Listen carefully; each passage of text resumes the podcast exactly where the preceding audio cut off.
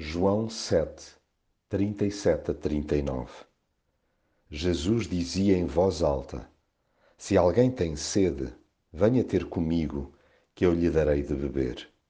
Do coração daquele que crê em mim, hão de nascer rios de água viva, como diz a Sagrada Escritura. Jesus junta-se a todo tipo de celebrações que salientem a importância de não perder de vista que a vida é um acampamento. É seu desejo que cada pessoa interiorize que está de passagem na Terra. Escusamos de pensar que nos vamos instalar aqui de armas e bagagens para sempre. Necessitamos de tempos a tempos despicaçar a alma para esta cultura de campismo espiritual.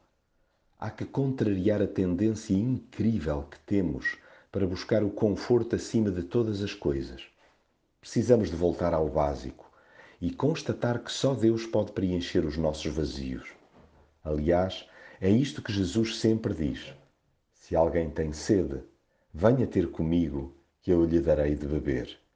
É dele que brota a vida e nele também nós temos acesso à fonte do amor e do perdão. Quem crê na morte e ressurreição de Jesus é banhado pela corrente purificadora do Espírito que refresca os nossos pensamentos e emoções mitigando qualquer tipo de sede mental e espiritual.